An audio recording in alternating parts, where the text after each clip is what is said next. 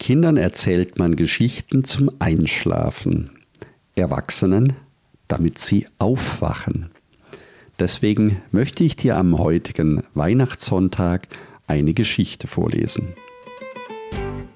Herzlich willkommen zum Jakobsweg. Schritt für Schritt zu mehr Gelassenheit. Mein Name ist Peter Kirchmann und ich helfe Pilgern und denen, die es werden wollen, dabei, ihren Jakobsweg vorzubereiten und ihren eigenen Lebensweg zu gehen. Und jetzt viel Spaß bei dieser Folge.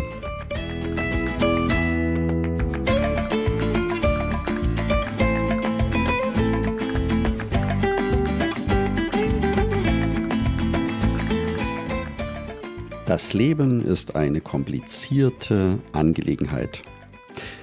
Nicht so sehr jedoch für Jorge, der als Psychoanalytiker das Schwierige erklären muss. Denn er weiß, wie er Demian, dem neugierigen jungen Mann, der auf seine vielen Fragen alleine keine Antwort findet, helfen kann.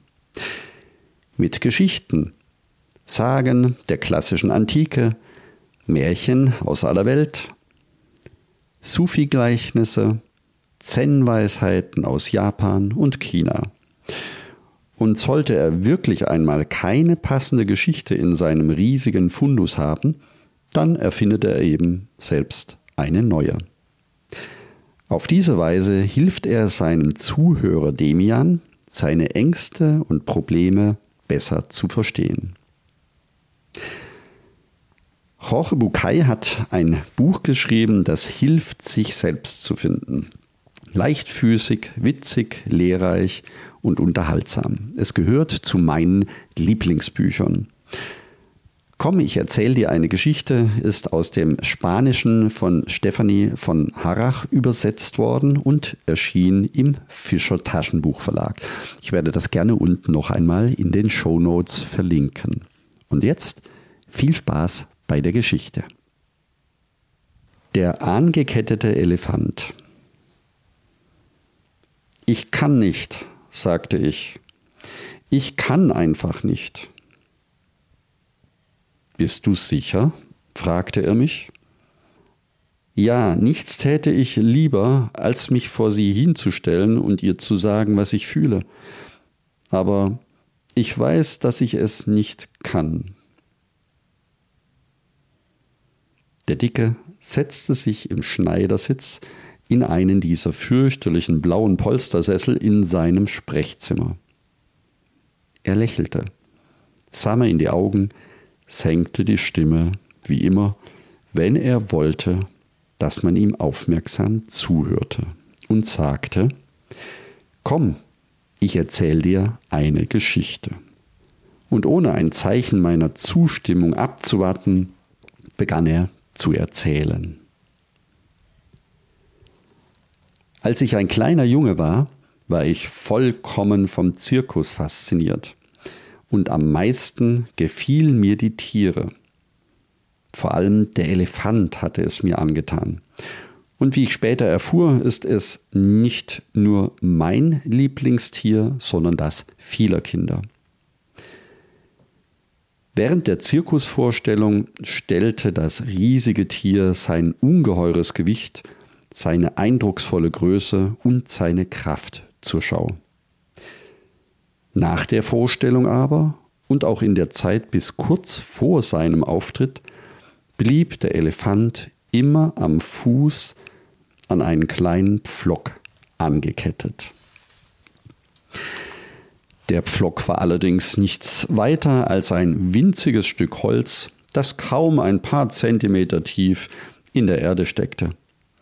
Und obwohl die Kette mächtig und schwer war, stand für mich ganz außer Zweifel, dass ein Tier, das die Kraft hatte, einen Baum mitsamt der Wurzel auszureißen, sich mit Leichtigkeit von einem solchen Pflock befreien und fliehen konnte. Dieses Rätsel beschäftigt mich bis heute. Was hält ihn zurück? Warum macht er sich nicht auf und davon? Als Sechsjähriger vertraute ich noch auf die Weisheit der Erwachsenen. Also fragte ich einen Lehrer oder Onkel, nach dem Rätsel des Elefanten. Einer von ihnen erklärte mir, der Elefant mache sich nicht aus dem Staub, weil er dressiert sei. Meine nächste Frage lag natürlich auf der Hand. Und wenn er dressiert ist, warum muss er dann noch angekettet werden? Ich erinnere mich nicht, je eine schlüssige Antwort darauf bekommen zu haben. Mit der Zeit vergaß ich das Rätsel um den angeketteten Elefanten und erinnerte mich nur dann wieder daran, wenn ich auf andere Menschen traf, die sich dieselbe Frage irgendwann auch schon einmal gestellt hatten. Vor einigen Jahren fand ich heraus, dass zu meinem Glück doch schon jemand weise genug gewesen war, die Antwort auf die Frage zu finden. Der Zirkuselefant flieht nicht, weil er schon seit frühester Kindheit an einen solchen Pflock gekettet ist. Ich schloss die Augen und stellte mir den wehrlosen, neugeborenen Elefanten am Pflock vor. Ich war mir sicher, dass er in diesem Moment schubst, zieht und schwitzt und sich zu befreien versucht. Und trotz aller Anstrengung gelingt es ihm nicht, weil dieser Pflock viel zu fest in der Erde steckt. Ich stellte mir vor, dass er erschöpft einschläft und es am nächsten Tag gleich wieder probiert und am nächsten Tag wieder und am nächsten wieder, bis eines Tages eines für seine Zukunft verhängnisvollen Tages das Tier seine Ohnmacht akzeptiert und sich in sein Schicksal fügt. Dieser riesige, mächtige Elefant, den wir aus dem Zirkus kennen, flieht nicht, weil der Ärmste glaubt, dass er es nicht kann. Allzu tief hat sich die Erinnerung daran, wie ohnmächtig er sich kurz nach seiner Geburt wohl gefühlt hat, in sein Gedächtnis eingebrannt. Und das Schlimmste dabei ist, dass er diese Erinnerung nie wieder ernsthaft hinterfragt hat. Nie wieder hat er versucht, seine Kraft auf die Probe zu stellen. So ist es, Demian. Uns allen geht es ein bisschen so wie diesem Zirkuselefanten. Wir bewegen uns in der Welt, als wären wir an Hunderte von Pflöcken gekettet. Wir glauben, einen ganzen Haufen Dinge nicht zu können, bloß weil wir sie ein einziges Mal vor sehr langer Zeit, damals, als wir noch klein waren, ausprobiert haben und gescheitert sind. Wir haben uns genauso verhalten wie der Elefant. Und auch in unser Gedächtnis hat sich die Botschaft eingebrannt. Ich kann das nicht und ich werde es niemals können. Mit dieser Botschaft, der Botschaft, dass wir machtlos sind, sind wir groß geworden. Und seitdem haben wir niemals mehr versucht, uns von unserem Pflock loszureißen.